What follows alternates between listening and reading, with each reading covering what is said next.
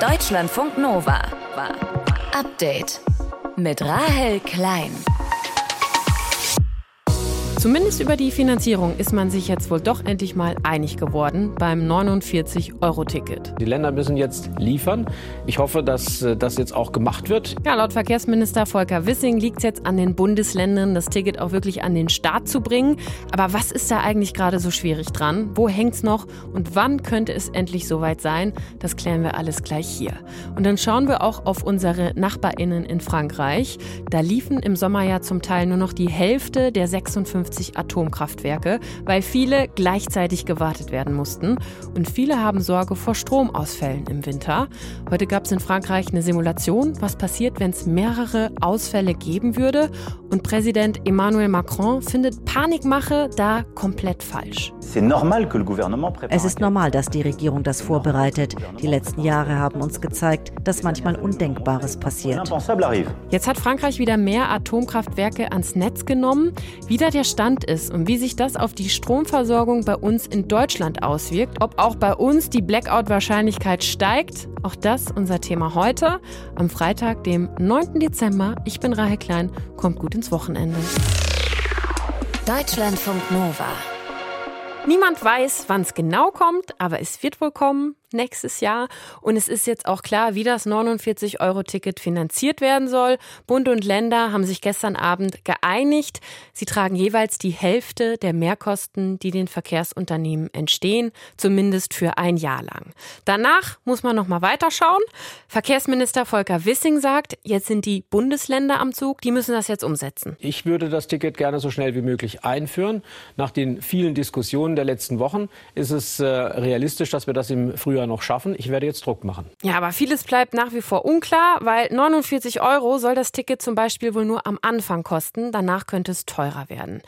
Ich habe darüber gesprochen mit Verkehrsexperte Martin Randelhoff. Er ist Autor des Blogs Zukunft Mobilität.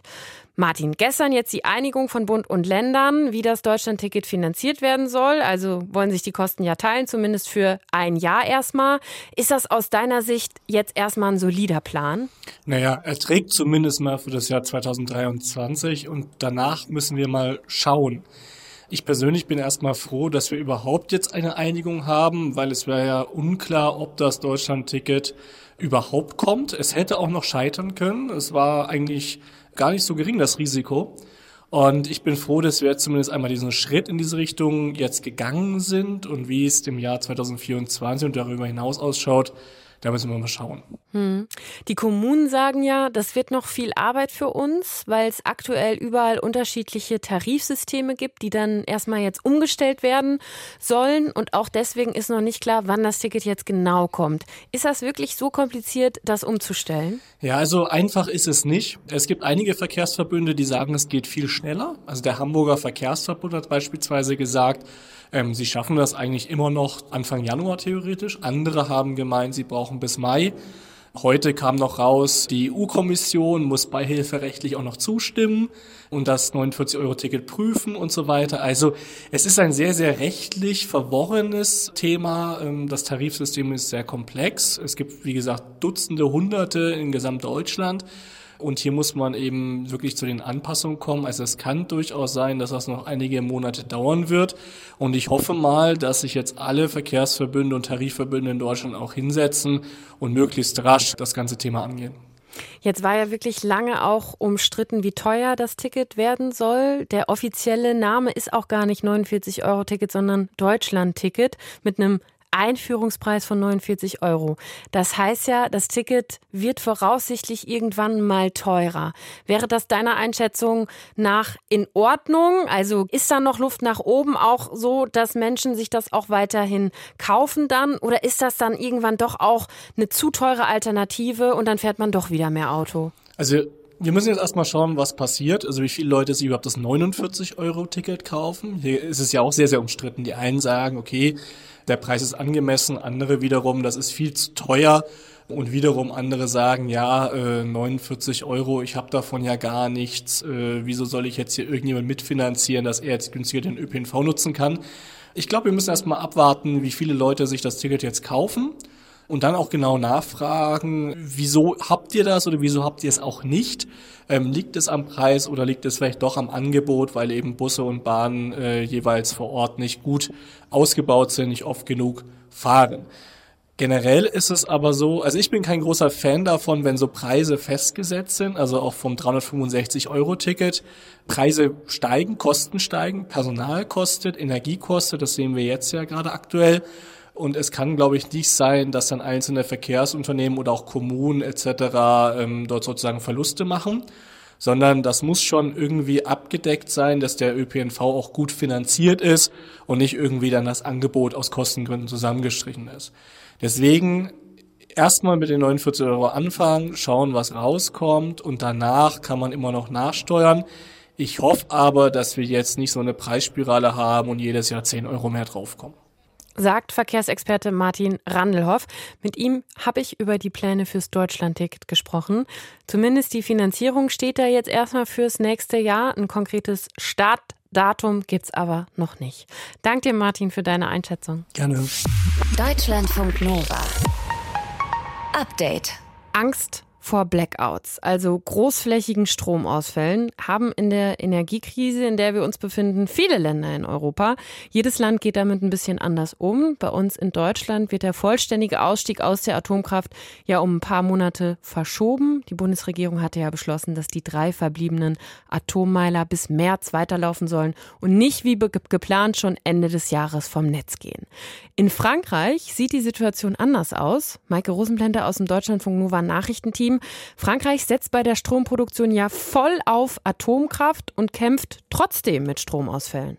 Ja, gestern hat es zum Beispiel in Paris einen großflächigen Stromausfall gegeben. Mehr als 100.000 Haushalte waren davon betroffen. Aber dieser Ausfall ist wohl auf eine Panne in einer Trafostation zurückzuführen, nicht auf einen Ausfall der Stromversorgung. Trotzdem bereitet sich Frankreich tatsächlich auf Engpässe im Stromnetz vor. Vor allem im Januar werden die erwartet weil die Atomkraftwerke aktuell nicht genug Strom produzieren. Warum machen die das nicht? Weil aktuell etwa ein Viertel der Atomkraftwerke in Frankreich nicht am Netz ist. 16 von 56 Reaktoren sind aktuell abgeschaltet wegen technischer Probleme oder wegen Wartungsarbeiten. Im Sommer waren es noch mehr, da waren bis zu 32 Reaktoren zeitgleich abgeschaltet, wobei die Situation in den nächsten Tagen etwas besser werden sollte. Drei Reaktoren sind wieder fit. Einer wird aktuell schrittweise wieder hochgefahren und soll spätestens Sonntag dann auch wieder Strom einspeisen. Und die anderen beiden, die stehen zur Verfügung. Und es sollen auch neue AKWs gebaut werden. Die ersten acht in Pont-Ly am Ärmelkanal. Da war heute Standortbegehung mit dem französischen Wirtschaftsminister und dem Chef des Betreiberunternehmens. Kann denn der Strommangel in Frankreich aus, auch Auswirkungen auf uns in Deutschland haben? Jein. Erstmal kurz das Problem sortiert. Durch den russischen Angriffskrieg in der Ukraine und die danach beschlossenen Sanktionen bekommen wir ja jetzt kaum noch Erdgas aus Russland. Erdgas brauchen aber eben viele Haushalte zum Heizen und mit dem Gas wird eben auch Strom produziert, indem das Gas verbrannt wird und die Wärme die Turbinen antreibt. Etwa 16 Prozent dieses Erdgases wird eben derzeit zur Stromerzeugung genutzt. So, Frankreich bekommt aktuell mehr Strom als sonst aus Deutschland. Dafür liefert es uns aber Erdgas. Das heißt, das ist also kein Problem für uns, weil das eine durch das andere ersetzt wird quasi. Genau, ein anderes Problem ist dann aber, dass die Stromversorgung in Europa länderübergreifend geregelt ist. Wenn es also im französischen Stromnetz zu Ausfällen kommt, dann könnten diese Ausfälle auch das deutsche Stromnetz betreffen. Aber der Bundesverband der Energie- und Wasserwirtschaft sagt, dass es, wenn überhaupt, nur zu kontrollierten, regional und zeitlich begrenzten Unterbrechungen kommen würde. Dazu ist es auch in den letzten Jahren immer mal wieder gekommen und unsere Netze sind technisch gesehen gut auf sowas vorbereitet. Aber in Baden-Württemberg hat doch gerade ein Netzbetreiber einen möglichen Stromengpass vorhergesagt und hat auch seine KundInnen über eine App dazu aufgerufen, vorübergehend Strom zu sparen. Das stimmt. Und zu solchen kurzfristigen Engpässen kann es in diesem Winter eventuell auch immer mal wieder kommen. Aber der Fall zeigt auch, wie dann damit umgegangen wird. Es wurden nämlich dann kurzfristig 700 Megawatt Leistung aus der Schweiz geordert, um eben die Netze zu stabilisieren. Und deshalb hat laut einer Sprecherin des Unternehmens zu keiner Zeit ein Stromausfall gedroht. Dieser kurzfristige Kauf, der war aber eben deutlich teurer, als es sonst ist. Und deshalb wurden dann die Kunden aufgefordert, weniger davon zu verbrauchen wenn es irgendwann mal nicht möglich sein sollte, kurzfristig Strom aus Nachbarländern zu kaufen, dann könnte es laut der Unternehmenssprecherin zu Ausfällen kommen. Das wären dann aber nur Unterbrechungen von etwa anderthalb Stunden und aktuell sieht die Lage deutlich besser aus als noch vor ein paar Wochen. Von daher sind solche Blackouts oder Brownouts, wie sie auch genannt werden, nicht mehr ganz so wahrscheinlich. In Frankreich wird deutlich weniger Strom produziert als normal normal, weil etwa ein Viertel der Atomkraftwerke abgeschaltet ist. Deshalb importiert Frankreich deutlich mehr Strom aus Deutschland. Das wird aber nicht zu Stromausfällen bei uns führen, aller Voraussicht nach. Maike Rosenplänter aus dem Deutschlandfunk Nova Team hat uns das zusammengefasst. Danke dir, Maike. Deutschlandfunk Nova. Update. Vielleicht seid ihr gerade auch dabei, eine kleine Weihnachtsfeier zu organisieren oder schon die Silvesterparty zu planen. Und eine Sache, die man dabei ja immer unterschätzt und die einem meistens kurz vorher dann wirklich siebenteils einfällt. Was für Musik soll es denn geben? Welche Playlist mache ich an? Was muss auf die Playlist drauf? Was darf auf keinen Fall fehlen? Mit den Fragen hat sich Deutschlandfunk Nova Reporter Jan Dahlmann beschäftigt. Die nächste WG-Party steht an. Das Bier ist schon kalt, die Snacks sind vorbereitet und die Nachbarn wissen auch schon Bescheid. Aber eine, eine wichtige Sache, die fehlt noch. Die passende Playlist. Gut, was macht man da? Erstmal googeln. Was muss in die perfekte Party-Playlist? Ja gut, klar, Madonna Like a Prayer darf nicht fehlen.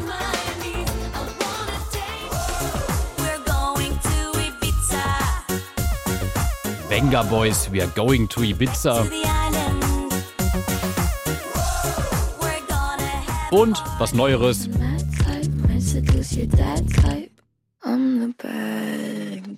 Bad Guy von Billie Eilish.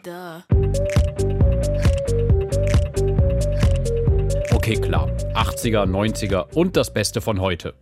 Aber einfach nur die größten Hits der letzten 30 Jahre spielen, finde ich jetzt ein bisschen uninspiriert. Ich kann natürlich aber auch nicht einfach meine Lieblingssongs spielen, weil wenn ich da jetzt irgendwie Haftbefehl oder Cello und Abdi auspacke, dann bleibt die Tanzfläche definitiv komplett leer. Aber was sagt denn die Wissenschaft? Gibt es Regeln für die perfekte Playlist? Ich frage nach bei Gunther Kreuz, Professor für systematische Musikwissenschaften an der Universität Oldenburg. Ja, ich glaube, das wüssten manche DJs gerne, um sich eine Menge Arbeit zu sparen und um den Weg abzukürzen, diese Expertise zu entwickeln. Ich sage immer, die Wissenschaft wackelt der Praxis hinterher und ich glaube, das ist ein blinder Fleck, weil die meisten Forscherinnen und Forscher sind schon längst zu Bett gegangen, wenn die DJs loslegen und da zeigen, was sie können und wie sie ein teilweise riesiges Tanzpublikum beherrschen. Okay, wenn die Wissenschaft keine Ahnung hat, dann ja vielleicht jemand aus der Praxis. Die perfekte Playlist zusammenstellen. Wie machen das denn die Profis? Also ehrlich gesagt stelle ich mir gar keine Playlist zusammen. Also ich habe da natürlich irgendwie so eine ähm, so ein Pool an Songs, die ich gern auflege. Aber ich entscheide das so jeden Abend neu, je nachdem, wie die Leute drauf sind und wie der Club so ist, wie die Stimmung ist. Also da äh, stelle ich mir vorher nichts zusammen. Erst am Abend selber dann. Das sagt DJ Ivo und er weiß, wie man immer den richtigen Song zur richtigen Zeit aussucht. Immerhin hat er in seinem Leben schon über 2500 Live-Sets gespielt. Aber für die eigene WG-Party ist das natürlich nicht so praktisch, weil dann müsste ich ja den ganzen Abend am Handy hängen und permanent neue Songs in die Warteschlange packen. Dabei könnten natürlich auch Apps helfen. Es gibt zum Beispiel eine App, bei der alle Gäste abstimmen können, welcher Song als nächstes läuft. Damit kriegt man dann zumindest demokratisch hin, dass relativ viele Leute den nächsten Song feiern. Witzige Idee, aber bringt ja auch nichts, wenn dann irgendwie 20 Prozent auf der Tanzfläche abgehen und der Rest sitzt gelangweilt rum. Außerdem könnten dann natürlich auch Songs nacheinander laufen, die gar nicht so unbedingt den gleichen Vibe haben. Also ich finde es halt wichtig, dass die Songs irgendwie gut zusammenpassen. Man kann zum Beispiel, ich finde, man kann mit 100 Songs, kann man halt einen Abend total zu einer tollen Party machen oder man kann auch mit den gleichen 100 Songs in einer anderen Reihenfolge gespielt den Abend komplett vor die Wand fahren. Also ich glaube, es ist schon wichtig, dass die Songs gut zusammenpassen, dass man sich so Gedanken macht über den Flow und äh, auch so ein bisschen sich in die Leute hineinversetzt, die auf der Tanzfläche sind. Also nicht immer abwechselnd einen Banger, zu dem alle tanzen, dann wieder was Ruhiges und dann wieder ein Banger. Logisch. Sondern langsam reinkommen, dann irgendwann zur Primetime die Hits auspacken und am Ende natürlich ein paar klassische Rausschmeißer. So kann auch eine vorgebastelte Playlist funktionieren. Und die Musik, die darf sich schon auch ändern, nur halt nicht direkt hintereinander. Denn eigentlich schaffen wir Menschen es relativ schnell, uns im Kopf umzustellen, sagt der Musikwissenschaftler Gunther Kreuz. Man hat beobachtet, dass der Mensch tatsächlich eine von ganz wenigen Spezies auf dem Planeten ist, die sich zu Rhythmen anpassen können, also auch zu verschiedenen Tempi. Und das ist uns im Alltag vielleicht so selbstverständlich, dass wir übersehen, was das eigentlich für eine Besonderheit ist und die natürlich auch den DJs und DJs natürlich äh, außerordentlich äh, nutzt oder auf die sie ja angewiesen sind, dass das Publikum eben sich anpassen kann. Also eine gute Playlist kann ruhig zwischen Genres und Stilen schwanken. Eine Party braucht schließlich Abwechslung. Aber man sollte es nicht übertreiben. Kennt man ja auch von sich selbst. Wenn ich jetzt gerade einen Rap-Song total fühle und danach kommt dann so ein Techno-Geballer, passt ja oft nicht zusammen. Insgesamt gibt es aber nicht die perfekte Playlist für jeden Zweck. Aber ist ja vielleicht auch ganz schön, dass es noch Dinge im Leben gibt, die nicht komplett durchanalysiert oder vom Algorithmus gesteuert sind. Deutschlandfunk Nova. Update. Ja, da war das Publikum mal richtig schockiert gestern bei der Pressekonferenz zum WM-Viertelfinale Brasilien gegen Kroatien. Da hatte es sich eine Katze auf dem Podium bequem gemacht und der brasilianische Pressesprecher, der fand das offenbar nicht so gut, weil das Tier alle Aufmerksamkeit auf sich zog. Also hat er die Katze mit beiden Händen an Nacken und Rücken gepackt und einfach vors Podium hingeworfen. War das so in Ordnung oder ist das Tierquälerei? Das fragen wir Katzenpsychologin Michaela Asmus. Michaela, man muss zur Entlastung des brasilianischen Pressesprechers vielleicht noch sagen, er hat die Katze erst ganz lieb gestreichelt, aber dann eben an Nacken und Rücken gepackt und runter damit. Ist das eine gute Methode, Katzen hochzuheben? Ja, also ich habe das Video auch gesehen und es stimmt, er hat die Katze vorher gestreichelt, die war auch ganz lieb, die war überhaupt nicht aggressiv und daher äh, habe ich dann nicht ganz verstanden, warum er die Katze jetzt so vom Tisch befördert hat. Es ist per se gesagt keine gute Methode, mit Katzen umzugehen und die hochzuheben. Wenn er sich irgendwie jetzt an der Katze gestört hat, dann wäre es besser gewesen, wenn er sie sanft aufgehoben hätte und dann einfach neben den Tisch auf den Boden gesetzt hätte und nicht einfach runtergeschmissen und dabei auch noch so krass im Nacken gepackt. Hm. Also das war nicht die netteste Methode. Das heißt, wie würdest du sagen, hebt man, wenn es sein muss, wie hebt man eine Katze am besten, am schonendsten hoch? Nicht so diesen, diesen Griff kennt man ja wahrscheinlich so von Katzenmüttern, die das irgendwie vielleicht ja wahrscheinlich machen, oder? Genau, also in den Nacken packen, das machen nur die Katzenmütter, wenn sie ihre Kitten von einem Platz zum nächsten bringen möchten. Dann gibt es durch diesen Nackenbiss sozusagen eine gewisse Starre, dass sich das Kitten nicht bewegt. Dann kann sie es einfach besser transportieren. Das können wir nicht machen. Wir sind nicht die Katzenmütter. Die Katzen sind dann inzwischen erwachsen. Das heißt, die fallen nicht in eine Starre. Wir tun ihnen einfach nur weh, wenn wir die so fies am Nacken greifen. Mhm. Und wenn ich eine Katze hochheben muss, dann mache ich das, wie gesagt, eher vorsichtig. Ich versuche sie hinten an den Hinterbeinen Bein zu unterstützen, dass ich da meinen Arm drunter schiebe, sodass sie mehr oder weniger auf meinem einen Arm sitzen kann. Und mit dem anderen Arm unterstütze ich sie vorne an der Brust, sodass sie sich eigentlich noch relativ frei bewegen kann und sich nicht eingeengt fühlt. Und so kann ich sie dann eigentlich auch recht gut kurz mal irgendwo rauf oder rein oder runter setzen. Klingt so ein bisschen wie bei einem Baby, oder? Wenn man das so vor sich auf die Brust irgendwie nimmt. Genau, nur ein Baby dreht man meist um. Also man, es gibt auch Katzen, die das mögen, wenn man sie so umdreht, dass sie so mit dem Bauch nach oben, so wirklich in so einer Babystellung hm. im Arm liegen. Aber das muss die Katze auch wollen. Der Trainer jetzt zum Beispiel, ich meine, er hat ja auch so ein bisschen den positiven PR-Hintergrund verpasst. Ja, ich meine, die Katze war lieb. Wenn die jetzt beide mit der interagiert hätten, hätte das brasilianische Team ja, hm. da wären denen ja die Herzen zugeflogen.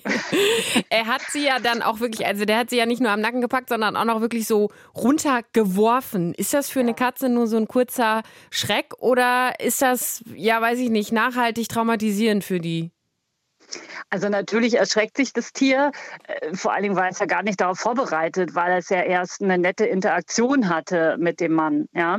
Und das sollte man halt generell nicht machen. Das kann schon auch traumatisch sein, je nachdem, wie tief die Katze fällt, je nachdem, ob sie sich noch umdrehen kann oder abfangen kann, wie alt sie ist, wie jung sie ist. Also ich denke mal, die hat schon ganz schön Schrecken bekommen. Und wenn es schlecht gelaufen ist, hat sie jetzt vielleicht sogar ein bisschen mehr Angst wieder vor Menschen als sie vorher hatte.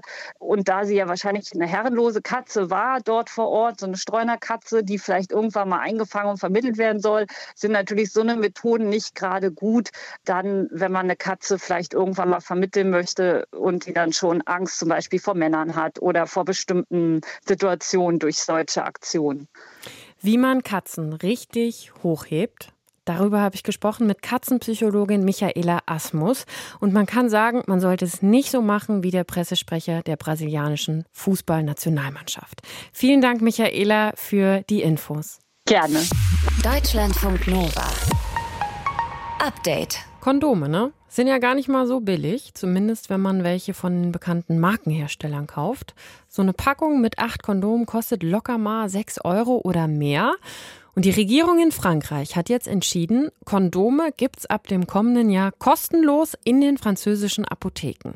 Allerdings nur für eine bestimmte Altersgruppe, erklärt unsere Frankreichs-Korrespondentin Sabine Wachs. Und zwar für alle, die zwischen 18 und 25 Jahre alt sind. Das hat der französische Präsident Emmanuel Macron jetzt angekündigt. Und Macron geht es natürlich nicht darum, junge Menschen in Frankreich vom Kinderkriegen und vom Kindermachen abzuhalten. Es geht ganz klar um den Schutz vor sexuell übertragbaren Krankheiten. Gerade junge Menschen in Frankreich, Studierende und Auszubildende, die sind teilweise so knapp bei Kasse, dass sie sich die Kondome nicht leisten können und dann einfach gar keine benutzen. Und diese Hürde soll jetzt eben mit den Kosten kostenlosen Kondomen für alle von 18 bis 25 Jahren genommen werden. Ja, Macron sagt, das Ganze sei eine kleine Revolution in Sachen Verhütung und beim Schutz vor sexuell übertragbaren Krankheiten.